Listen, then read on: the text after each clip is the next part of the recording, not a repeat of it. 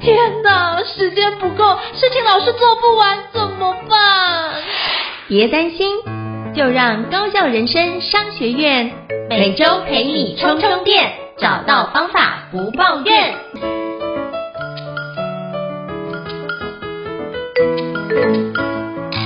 大家好，我是赵英成，欢迎大家来到高校人生商学院的职人访谈节目。过去我们常听到戏骨，就觉得哇塞，有人在戏骨工作真的超厉害的。那我今天非常荣幸邀请到 Know 的创办人暨执行长简旭庭先生 Stanley 来跟我们分享一下他在戏骨工作二十年，跟我们分享戏骨人才大解密。那我们欢迎 Stanley，Hello Stanley，你好。嗨，英成你好，很高兴这边今天来这边跟大家讲有关戏骨的事情。是。非常感谢 Stanley 的莅临哦，那是不是可以邀请 Stanley 跟我们介绍一下你自己呢？那可以让各位可以多认识一下您跟 Know 好吗？是，嗨，大家好，嗯，我是 Stanley，我在台湾长大，一直到高中之后在加拿大念高中跟大学，一直九八年就在矽谷，一直到现在，所以我常常说就是我的大概呃三分之一是在台湾度过，六分之一是在加拿大。然后二分之一是在细股。那九八年的细股跟现在的细股，二十多年来其实改变了非常多。那我觉得有好的，也有不好的地方，也想借这个机会跟大家分享。那对于想要到戏谷工作的人，我觉得可以 provide 一些 insight，因为我九啊两千年开始在戏谷那边一家公司工作，刚开始还是比较小，叫 Juniper Networks，然后它还是小的公司的时候，到中型公司，到上万人的公司，之后我又回去学校念。Business School 之后又在戏谷这边创业，所以啊、呃，我想用我自己的经验跟大家分享关于戏谷那边的一些事情，这样子。是非常感谢 Stanley 的一个自我介绍，是不是可以邀请你跟我们介绍一下戏谷？因为其实我们知道戏谷可能是，像我自己知道戏谷这可能从那个 Apple 的时候来，这就是从贾博士时代知道哦，很多的时候会听到戏谷，或者从比尔盖茨那时候在戏谷创业，或者是在早期一点念，比如说像 HP，对 HP。的相关创业的故事，从车库创业，然后我就会读相关的一个那个创办人的一个传记，然后从那个地方理解，哦，原来在美国有个地方叫戏。那可是对于这戏骨的概念也是慢慢的演变而来，那现在变成是一个全球的一个创新、真正创业的一个中心哦。那是不是可以邀请跟我们分享一下，就是您觉得是什么样的原因让戏谷可以成为如此成功的一个创业或者是科技创新的中心呢？是是，我觉得戏谷这边，嗯，首先戏谷不是它一个地理名词，就是我的意思是说，它其实不是 officially 有个地方叫戏谷。那通常它是在讲，就是从 San Francisco 一直往南边，一直到 San Jose 这块的 area 叫做叫做叫做矽谷这样子。那嗯，我觉得矽谷。会变成今天戏骨啊，其实对我来说，我自己有 opinion 是有两个很重要的原因。第一个就是那边的 culture，嗯，right，去那边的人的个性跟 culture，他们愿意 take risk，right，把这些刚开始就是西部拓荒的亡命之徒全部都在那边开始那样子的一个精神，那样子一个 culture。然后另外一个，我觉得戏骨啊，他之前会成功的原因是。嗯，是有它有一个 cluster 的效应，right？它那时候有各种各种方面，其实不只是 technology 的人才，arts 的人才啊，各种人才都聚集在那个地方。那它有个群聚效应之后，create 出来今天的矽谷这样子。我觉得是这两个让矽谷变成今天这么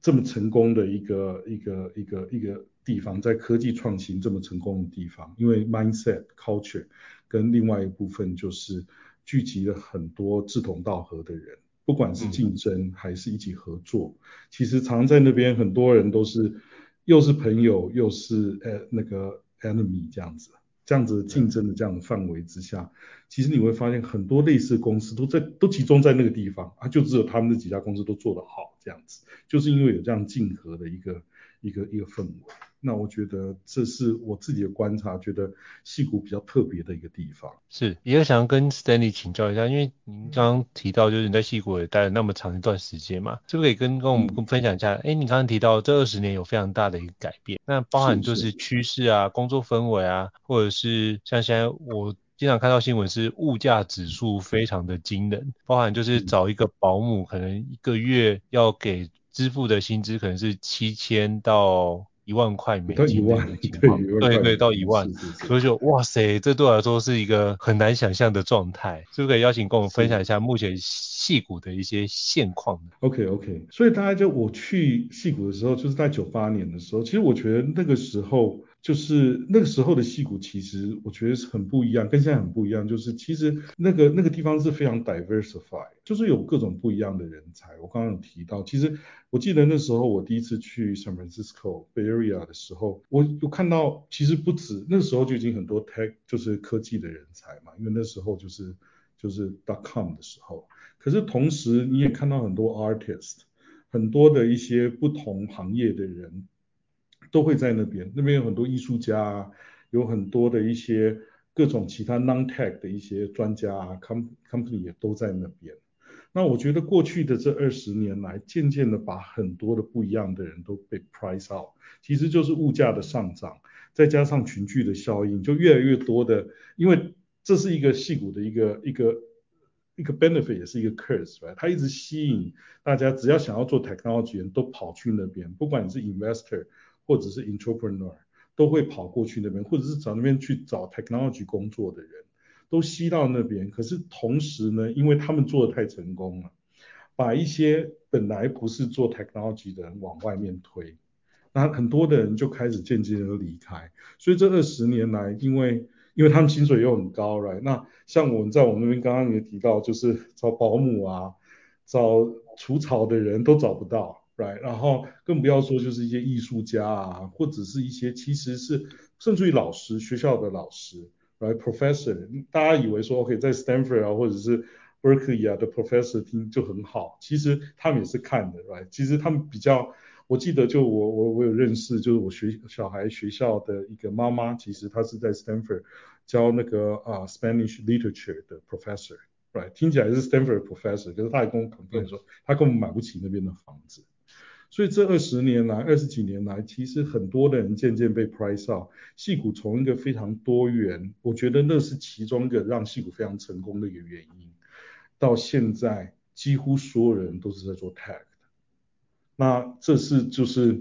我觉得有点像物极必反那样来，就是我我住在一个小的 court 里面，五五户之前就是有两户在创业，两户是投资人，另外一个人是在 eBay 工作。所以全部的人，不管人种是很多种，可是其实大家就是每天的话题就是还是在讲 technology，AI 啊怎么样的，那就变成说大家变得太像了。我觉得刚开始让矽谷非常成功的这些 factor 渐渐的就不见了。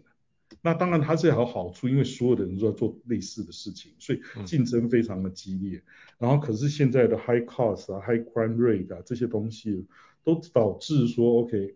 有人是其实包括我自己来，就是也想要离开了这样子，所以我觉得这个改变是非常大的。然后再加上现在有远距的工作的模式，那些很多公司也觉得说，或许不应该把那个 headquarter 放在戏谷这边，然后可以把它迁移到别的地方。这样很多的公司像 Tesla 也是往外移啊，或怎么样，就是很多公司 headquarter 把它往外移到戏谷以外的地方。我觉得这是戏谷现在方面的一些引诱，这样子。是，哦，就是非常感谢，就是 Stanley 给我们的观察跟分享。因为之前我会请教这个问题，是因为我包含之前有看过一篇报道，只说的是一个美国在 San Jose 州立大学的一个英语老师，他就是也上得非常好，然后在硕士班跟博士班都有兼课，而发觉这件事他就是付不起房租，然后只能睡在车上，因为他说就是住一个就是。非常小的一个 condo 的一个情况之下，嗯、大概都要两千块美金。两千块美金现在都很难找到，哦，现在都很难找到，对不对？对，所以他说基本上就光的 living cost 就是生活的起居开销都非常非常高，嗯、所以就变成就。只能睡在车上，他说这也是没办法中的办法。对啊，对啊，我举个例子，就是我女儿的呃，就是学校的老师，那时候就是嗯小学的老师，right，嗯，然后之后就结婚，然后生小孩，他就说他想要在那边买一个房子，结果实在是就是当老师实在 cannot afford it，所以他本来要搬到别州，可是之后没听到多久之后，他其实还继续留在 Bay Area，可是去一个 educational tech 的公司工作，right，那老师这个角色其实是非常重要的。不管在什么地方都很很重要。结果就是他到最后也跑去 tech 的 company 工作，就是因为那样他才可以 afford 一个 house。那我觉得，我觉得这个问题其实是非常非常大的呀，因为嗯，不可能有一个地方是不需要一些基础的人才，老师这个这个行业或者是除草的人也是都是非常重要的。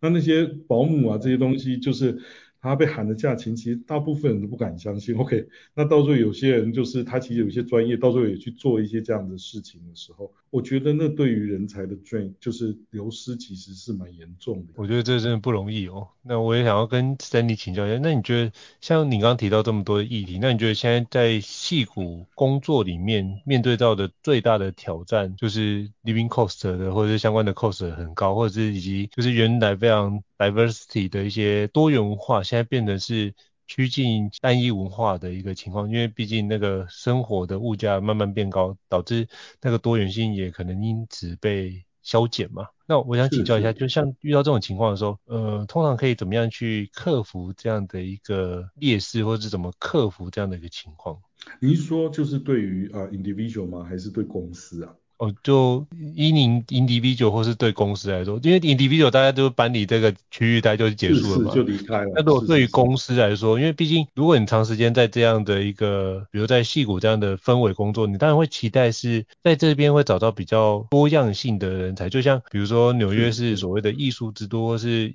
音乐之都，你去纽约就会比较多有关艺术方面的发展的机会。那就是因为它已经长期的有很多人才的汇聚的一个集。集散地是没错。那请问一下，在现在公司负责人的角度来看的话，你觉得在戏谷工作，觉得面对比较大的挑战又是什么呢？是是，嗯，就是以公司来说的话，因为它的 cost 也是非常高的，嗯、不管是 real estate 跟人的 cost，所以你要开始思考，就是要什么样的人应该放在戏谷。我觉得有越来越多多的公司，本来比如说在戏谷还有一万个人。或者是一百个人的话，今天开始思考，我是不是都需要在戏骨 hire 这一万个人？嗯，对，开始要思考说哪一些东西是一定要在戏骨才能找到比较好的人，哪一些 function 我是可以把它 move 到别的地方，尤其是现在越来越多的 tool 可以让你就是啊 remote collaboration，我觉得这是就是在，我觉得这这应该是大部分的公司在思考的一些问题，就哪一些部分应该留在矽谷，哪哪些部分应该移到外面。然后，嗯，所以这个也会对于去戏谷工作的人才有更多的 pressure，说 OK，我怎么样要提供别人应该在戏谷这边给我的薪资，可以让我继续在这边 sustain 下去，right？就是因为，呃，举个例子好了，比如说像有一些就是跟其他的公司 collaborate 的 business development 啊，或者是你还是在创业需要找 investor 的话，我相信戏谷那边还是没有办法可以取代的。在 Stanford 旁边的 Sand Hill 那边有非常多的 VC，世界上 concentrate 最高的 VC 都在那边，名牌的 VC 都在那边。哎然后 San Francisco 那边也有很多 consumer 啊，其他的那些 VC。所以你的投资人，如果你今天是 investor，你要啊方呃你你是 entrepreneur 要 raise fund 的话，你还是需要在西谷那边。我觉得那边还是目前没有太多地方可以取代的，因为因为你。我想我们可以在另外一集讲融资的东西，可是就是你你如果需要啊、很多就是 fundraising 是需要 trust，所以 remote 相对是比较不容易的，right？所以说你人还是最好还是在那边。那如果有一些比如说啊、比较 lower level 的 development 啊，或者是 support 的 work，我觉得渐渐会移出。就本来其实以前应该已经很多公司已经移移离开离啊离开矽谷。会渐渐的越来越多这样子 team 会 outsource 到别的地方比较便宜的地方去，所以留在矽谷那边，我觉得会反而会越来越 narrow，就是在某一些 high end，就是或者是呃 location specific job 会留继续留在那边那样，那公司会需要的那个嗯会越来越分散，我觉得这个这个应该是未来会是这样子。那这也想到讲到就是说，如果你是想要去矽谷那边工作的，你要想想看说。你的这样子的一个 talent 是不是在矽谷那边比较容易可以找到工作？要不然的话，很有可能你到最后就被 lay off，然后他就 outsource 到别的州或者是别的国家去了这样子。是，所以还是要回过来考虑到，就是提前去做准备。如果就个人来说，可能要提前做准备，看一下组织里面怎么去思考这件事，或是主主导者怎么思考这件事，哪些留在矽谷，哪些要往外移，然后去离提早去看自己有哪些能力可以去 fitting 的。我觉得这才可以让自己就个人来说，可以立于相对不败之地。那对公司来说，也会得到更多的发挥空间，以及就是找到那个出路。因为我觉得。不管再坏的情况，生命总是会在过程中找到一些新的出路。所以我觉得谢谢 Stanley 跟我们这么真实的跟我们分享一下，在戏谷作为在戏谷创业者的一个，特别是公司经营者的一个考量方面。那就像您刚刚提到，其实那个 connection 就是你的人际网络，就如果都在戏谷，其实很多的 VC 或都在那个地方，或者你的相关的一个关系圈都会在那个地方。那我想跟你请教一下，我觉得有一点是很多人到戏谷就遇到的一个很大的一个 issue，就是他怎么样在这边去建立他的社交圈，而且可以累积一个有价值的一个人脉关系呢？所以跟您请教一下。是是是，OK，嗯、我觉得第一件事情啊，不管你是去那边读书，或者是刚开始去那边工作，我觉得第一件事情是很重要，就是那边其实真的是一个 OK 科技人才或者是的聚集地。那其实世界上各地不同不同文化的那个，比如说印度人啊，其实那边什么人都有，right？可是大家都是去那边，就是很多都是有类似的一些 focus。那我觉得第一件事情是，就是跟啊。别人就是你，你要走出你的舒适圈。就是台湾人就不要一直是跟台湾人在一起，right？因为其实大大部分的人比较 comfortable，就是跟自己类似的人聚集在一起。所以我觉得就是我们之前讲的，就是跨国文化的 communication，我觉得那也可以 apply 在这边。就是我刚之前讲的叫 COS，right？Be curious，be open-minded，然后 keep it simple。就是我希望，就是我我我我认为就是大家。去那边的时候，要走出自己的舒适圈，去认识不同的文化。因为其实每个不同文化，印度人有印度人一群。如果你可以打进去那边的话，就是你就多了一个更大的网络，right？那台湾人不要，就是其实有时候台湾人就只跟台湾人在一起，就是遇到中国人或怎么样，就觉得说 OK，台湾跟中国有一些 conflict 啊这些东西的，就是 be open-minded，right？就是因为大家都是出国的人嘛。然后去那边愿意打进去各种不一样的一些 community，我觉得，然后认识白人、犹太人啊，这些都是比就是 try to be more curious about them, learn about their culture。那我觉得这个应该是蛮重要，就是对于你就是在那边 build up 一个人际关系会有很大的帮助。因为其实大部分人之前我说，就是大部分那边都是做 technology 的人。所以其实我觉得每一个人都是有可以话题可以聊的，啊、嗯，因为相差不是那么多，就是可能啊、呃、professional 很接近，可是 culture 又很不一样。那可是就是 you you want to go out of 就是 go out of your comfort zone，就是 OK 啊，就不要只跟台湾人在一起，因为真的我看到很多人就是一直跟台湾人在一起来那其实你生活形态那些东西，其实跟台湾不见得差太多。你只是把就是台湾那套又再拉回拉出去外国，那我觉得那样子就没有办法去 expand 你的 network。那其实就像以 Econo 来说，其实我的一些 investor，我们现在最大的日本的 partner 是我在就是我我在那个我小孩的那个。那个呃，别的同学 birthday party 的时候认识我另外一个 Stanford 的学长，他帮我认识是个日本人，然后他帮我介绍就是跟日本合作的机会。那我们现在跟日本合作大概七八年以上了，也是从那边开始的。所以我觉得就是其实，在那边呢，就是 it's highly concentrated，大家都对同样议题是 technology 有非常大的兴趣。所以如果你今天在那边工作的话，you want to go out，因为然后就是跟不同的人 talk，然后大家其实可能兴趣啊、方向啊，你如果是 entrepreneur 的话，有可能也是找到 investor，可能在你小孩的朋友的 party 里面找到 investor 啊或怎么样的，right？就是我记得我我我那个嗯，我小小女儿她的同学的爸爸就是 Paul Graham，就是那个呃 Y Combinator 那个 Paul Graham，嗯，就是这样子的机会就是。就是我觉得在戏谷那边是非常隐秘的，可是如果你今天没有走出这个舒适圈的话，其实你就还是跟在台湾一样。所以我觉得很重要一点就是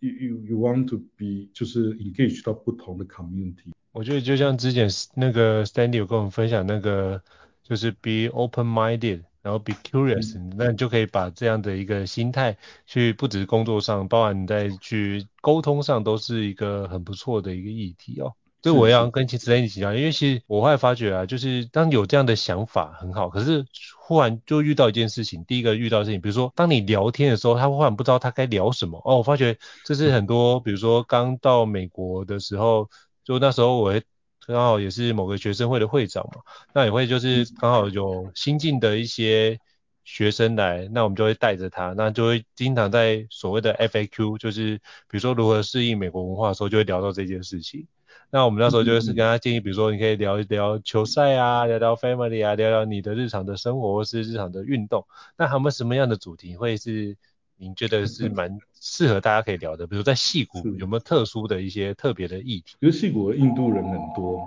所以说其实印印度宗教在印度其实是一个很重要，就是你知道，就是哦，我之后知道就是说，其实，在印度像八点档啊那种都是在演神跟神之间，因为他们那个印度教里面有非常多的神，然后。然后他们之间还有老婆啊、小孩啊，婆啊那就是对对对对对 对对，所以说就你跟他们聊那些东西，因为我自己也不知道，然后我跟印度很多接触之后，当你就是对他的那些感兴趣的时候，反正他们也都知道，他就会跟你。他就跟你讲这些东西，那你跟他之间的距离就会越来越近。有些人可能想说啊，宗教就不要讲，等一下那个又吵起来或怎么样。可是其实我觉得，你只要秀出了，大部分的人就是你对他们 curious，对他们文化 curious 的话，其实他们很乐意跟你分享。那那时候我也搞不清楚说印度人这样摇头到底是是还是不是。有一阵子我也是，而且他摇的方式也都很不一样，这样。对对对，因为他好像是左右摇。对对对，你就直接问他，就你不用不好意思，你这是什么意思这样子？他们其实很愿意去跟你说这些东西。然后之后，我像印度的一些同事或朋友，我会跟我讲哦，你看，你看这个名字，知道这是南印度来啊，北印度来啊，不用看肤色就知道，嗯、就听起来好像很很很 sensitive 的东西。可是他们其实，你跟他们，就是当你秀出来，你对他们东西是 curious，其实他们是很愿意跟你讲这些事情的。那我觉得你会跟他们的距离也就拉近，来不一定要找，就是说 OK 啊，大家都在美国都喜欢看球赛啊这些东西。其实你针对他们的种族的东西，其实大部分人都愿意告诉你说哦，他们是怎么样怎么样做事啊，这到底是日本人哦，这是 yes 还是 no，他会帮你翻译一下这样。我觉得这是一个蛮有趣的一个概念哦。那因为我觉得之前我有很多印度同学跟印度朋友，所以我那时候有就是他们也跟我分享的就很多如何做印度美味的香料咖喱的一个诀窍，所以我觉得跟印度同学交流是一个非常有趣的过程。那是不是也可以跟就是 Stanley 请教一下？因为像刚刚您提到就是在戏谷现在是一个非常竞争的一个情况，那请问一下，就是身为一个创业家，你怎么去在就是中间找到适合创业的一个项目，或者是怎么样找到一个新的商机，要怎么样去去观察这件事情？是是，嗯，我觉得啦，其实以创业家来说，真的就是首先第一件事情 你要知道，就是创业其实不是赚钱的最好的方式，就是你常常看到创业在赚很多钱，可是通常都不是创业，从来不是最容易赚钱的一个方式。这是第一件事情要认知的，那就是因为是这个样子，所以你而且创业很难，就是大部分的公司其实到最后都不 work out，那这也是很正常的一些事情。所以第一件事情，我觉得是要找到你有 passion 的东西上面，来，就是说，因为这有时候一撑就是五年、十年，来，就是很久。那那件事情必须要就是你每天 wake up 愿意去做的一件事情，因为 it's going to be hard。所以首先你要，这是你至少喜欢的事情，不要说到 passion，可是至少是你蛮喜欢的这个这个议题，那这我觉得是蛮重要的，要不然其实很难撑过去这个就是很多的一些 hardship 这样子，这是第一件事情。然后再下来呢，你要思考就是其实创业有九十五 percent，就是大部分人创业就觉得是要找 institution 的 VC 啊这些的，可是其实世界上九十五 percent 的创业都没有外来的资金，嗯，right，所以不一定一定要融资，right？其实你跟你的 life 就是有些人其实创业是为了做 lifestyle，他其实不想要做到那么大，不想要压力那么大，所以你要先认清你自己要的是什么东西。就是说，OK，今天我想要选一个，就是我真正够不是乱个几万个人的公司，因为其实那样其实压力非常大。就算你 financially pretty well off，可是其实有些人其实也不觉得是 comfortable。So I think 创业 is about 就是说你自己 learn，自了解你自己是谁，你自己想要什么，right？然后觉得说 OK 可以做，这是。然后再才开始去做。那以议题来说，如果你今天是要找，就是你想要把它做到非常大的话，那那个 market 就非常的重要，right？因为太小的 market，你很难把它做到非常大，也不会有 VC 啊 institution 的 money 放在你身上。那如果你的 goal 是那样子的话，你就要去思考说，OK，什么样的题材是会引起这样子的 investor 有兴趣的，然后也是你自己愿意去做的。那当然重要的。再下来，如果你都已经确定了之后，你就开始在想说，OK，我今天要做这样子的议题，就去思考说，就是这样子的一个整个 ecosystem，就是这整个那个 industry 里面哪些 area 是有机会的，然后找出来有机会的地方之后，再去真的去深入，就有机会意思就是说，其实那边有一些问题没有被 solve 嘛，那你去 understand 说有这些问题的人是什么样的问题？那你如果做一些什么样的东西，是不是有机会可以改变这个局面？因为有时候它 opportunity 是在那边，可是你是很难去 change 这个这个整个 paradigm。你可能要等到某一段时间，或者有某一些 technology 出来之后，你才可以 change 那个东西。那你是不是可能需要稍微 evaluate 一下说，说是不是有这样的一个时机在那边这样子？所以这些。我觉得这是这是 step by step，可是我觉得回到最刚开始说的，其实你要先问你自己说，你要你是不是要创业？然后你创业的目的是什么？然后你要创什么样的业？因为其实九十五 percent 的人是不需要有 VC 的 funding 的，那他可能可能是有可能做到非常大，也有可能就是是 lifestyle 的的的的 business。Right，那那样子就是要看你要的是什么东西，这样子。是，所以非常感谢 Stanley 跟我们分享，就是从这个角度来切入，就会比较知道说自己还是回归自己身上，说自己知道哪些自己需要哪些东西，你也比较好去做一个展开哦。我也想要跟就是 Stanley 请教一下，就是像你刚刚提到，戏骨有很多的一些好处，有很多。的劣势，那可不可以跟我们分享一下？你在戏骨依然有这么多的人才在，那请问一下，你在这么多的一个戏骨人才，怎么做一些跨文化的一些交流，或是怎么样让自己在跨文化上面会比较容易切进去？那是不是可以跟我们分享一下你的跨文化合作的一些经验跟观察？是，嗯，我觉得跨文化首先就跟我刚刚说的，你第一件事情就是你自己要比较主动，因为我觉得，嗯，很多从台湾来的人通常比较内向，right？我自己其实是比较内向的人，可是就是，嗯，我我自己就告诉我自己说，OK，你就已经来到这边了，那你应该更 proactive 的去认识新的人，right？各种场合，其实那边好处就是，你就算就像我刚刚说，你就算是参加小孩的 birthday party。也会遇到可能跟你 business 有关的人，right？那那边机会其实都有的，那就是在不同的场合，你要怎么样去 be more proactive，更主动的去介绍你自己，然后告诉别人说，OK，你对什么东西有兴趣，你需要什么东西？因为其实我觉得。其实，in general，大部分人都是愿意帮助其他的人，right？就是说，尤其在那边的氛围，其实是我真的遇到很多可能不太认识的人，可是当我跟他讲，哦，我要在 fundraising 或怎么样，他们其实愿意帮忙。那可是你如果没有跟他们讲说你有什么需求，或者是你你对什么东西有兴趣，想要往哪方向做的话，其实没有人会跳出来帮你，因为大家都 expect 你说，OK，如果有需要的话，就是大家会，就是你会跟他们说。所以，所以我觉得主动是一件很重要的事情。然后另外一个就是说，其实把握就是参加各种的 community 跟一些 event。那嗯，在西谷那边，除了就是那边有非常多的 meet up，就是各种其实真的你可以 become a professional 的，就是你每天都参加各种 event。当然没有要走到那样子，可是那边你只要跟 tech 有关的东西，几乎每天都有一大堆各不一样的一些 meet up。那那边的人其实都很愿意去交流，所以去参加一些那样子的 meetup，然后还有就是因为那边离呃 Stanford 啊或者是 Berkeley 那边蛮近，所以他们常常也会有一些一些一些 event 啊，你可以去吸收新的一些一些一些 technology 的一些知识这样子。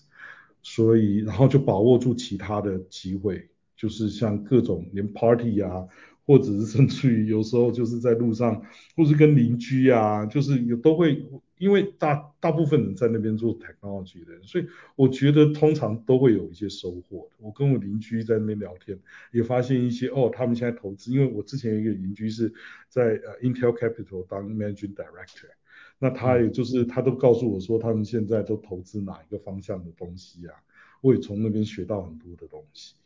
所以我觉得就是把握住那边真的就是 highly concentrated，可能路上遇到一个人都是都是一个都是可以去学习的地方这样子，那就是最重要就是你有没有打开这个心房，就是去 be more outgoing，然后去去 make new friends 这样子。好，非常感谢 Stanley 跟我们做这么精彩的一个分享。那如果各位听众觉得高效人生商学院不错的话，也欢迎在 Apple Podcast 平台上面给五星按赞，你的支持对我们来说是一个很大的鼓励。那如果还想要了解相关的一个主题，欢迎 email 的讯息让我们知道，我们陆续安排像 Stanley 这样的一个专家跟各位听众做分享。那再次感谢 Stanley 的宝贵时间，谢谢跟我们做这么精彩的分享，谢谢。谢谢，那我们下次见，好，拜拜。谢谢，拜拜。高效人生商学院，掌握人生选择权。